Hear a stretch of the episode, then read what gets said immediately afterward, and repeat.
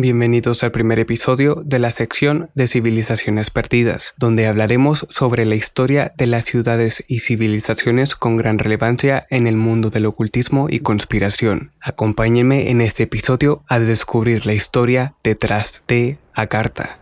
Están escuchando.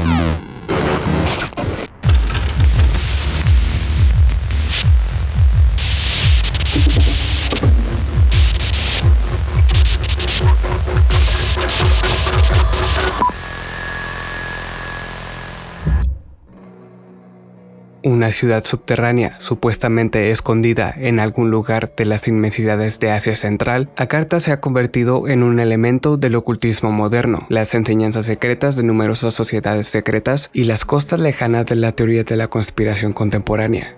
A diferencia de su gemela y rival, Shambhala, que tiene profundas raíces en la tradición budista tibetana, la ciudad oculta de Agartha fue una invención por parte de dos autores franceses del siglo XIX, tomando inspiración en la mitología nórdica. Su invención y difusión es uno de los relatos más notables de la historia oculta. La historia de esta enigmática ciudad comienza con Louis Jacoliot, un funcionario francés de Chandernagore, India, que se ganaba un sueldo escaso escribiendo para la prensa popular.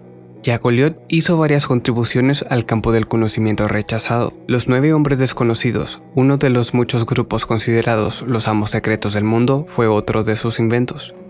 Uno de los temas favoritos de Jacques era el humerismo, la idea de que la mitología antigua contaba eventos de una prehistoria aún más antigua en 1871 publicó un bestseller titulado El Hijo de Dios, que supuestamente relata los 15.000 años de historia de la India, eventos que según Jacoliot se le fueron revelados por un par de brahmanes amistosos. Sospechosamente, la historia en el libro de Jacoliot no tiene casi nada en común con la historia tradicional de la India, como se relata en las escrituras y epopeyas hindúes, y casi todo tiene en común con la mitología nórdica, entonces tremendamente popular en Europa, y la ciudad de Agartha, capital del antiguo imperio indio en el centro de la historia de Jacoliot, resulta tener una gran similitud con Asgard, el hogar de los dioses nórdicos. El éxito del libro de Jacoliot puso a Agartha en el mapa de la cultura popular francesa, pero no está del todo claro cómo la ciudad llegó a manos de la siguiente gran figura de la saga de Agartha, el excéntrico ocultista francés J.A. Saint-Yves de Alvidre. Saint-Yves afirmaba que un hombre de nombre Haji Sharif, a quien Saint-Yves llamó un alto funcionario de la iglesia hindú, le enseñó sobre Agartha. Según las investigaciones de Jocelyn Godwin, uno de los pocos historiadores capaces de explorar el mito de Agartha, Haji Sharif le enseñó sánscrito a Saint Ives y también transmitió material derivado del libro de Jacoliot. A partir de ahí, Saint Ives pasó a crear toda la mitología moderna de Agartha. Para 1886, Saint Ives publicó en forma privada un libro sobre Agartha, titulado La misión de la India en Europa. Luego, se convenció de que había revelado demasiado, reclamó la edición completa y quemó la mayoría de los libros, guardando solo dos copias. Y no fue hasta 1910, un año después de su muerte, que el libro fue republicado.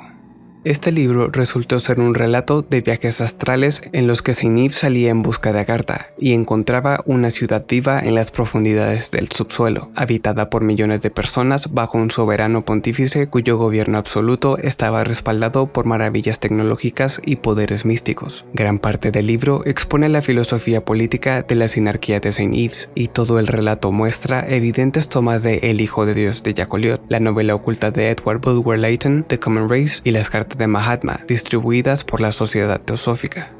Pero mucho antes de la reedición de este libro, ya circulaban rumores sobre Agartha en círculos ocultistas en París y la Orden Martinista encabezada por Papus, uno de los estudiantes más cercanos de Saint Yves. Esto permitió que la reedición del libro convirtiera instantáneamente a la ciudad oculta en un tema vehemente en todas las escenas ocultas europeas, siendo este probablemente el canal por el que llegó a su siguiente gran publicista, el aventurero polaco Ferdinand Ossendowski.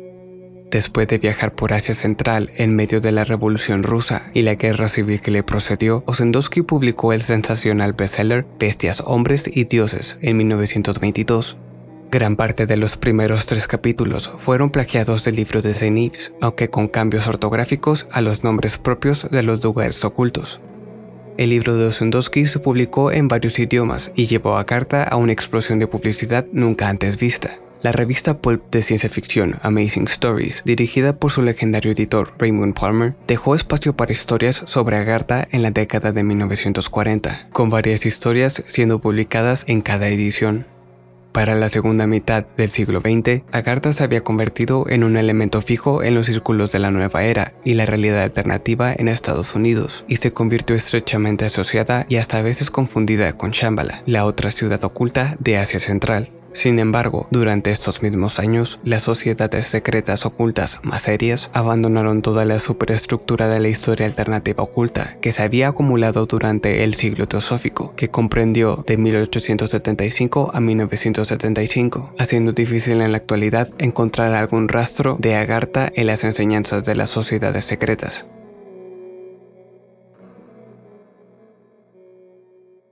¿Realidad o mito? ¿Ustedes qué creen que sea la verdad sobre Agartha? Gracias por acompañarme. Mi nombre es Sam y esto fue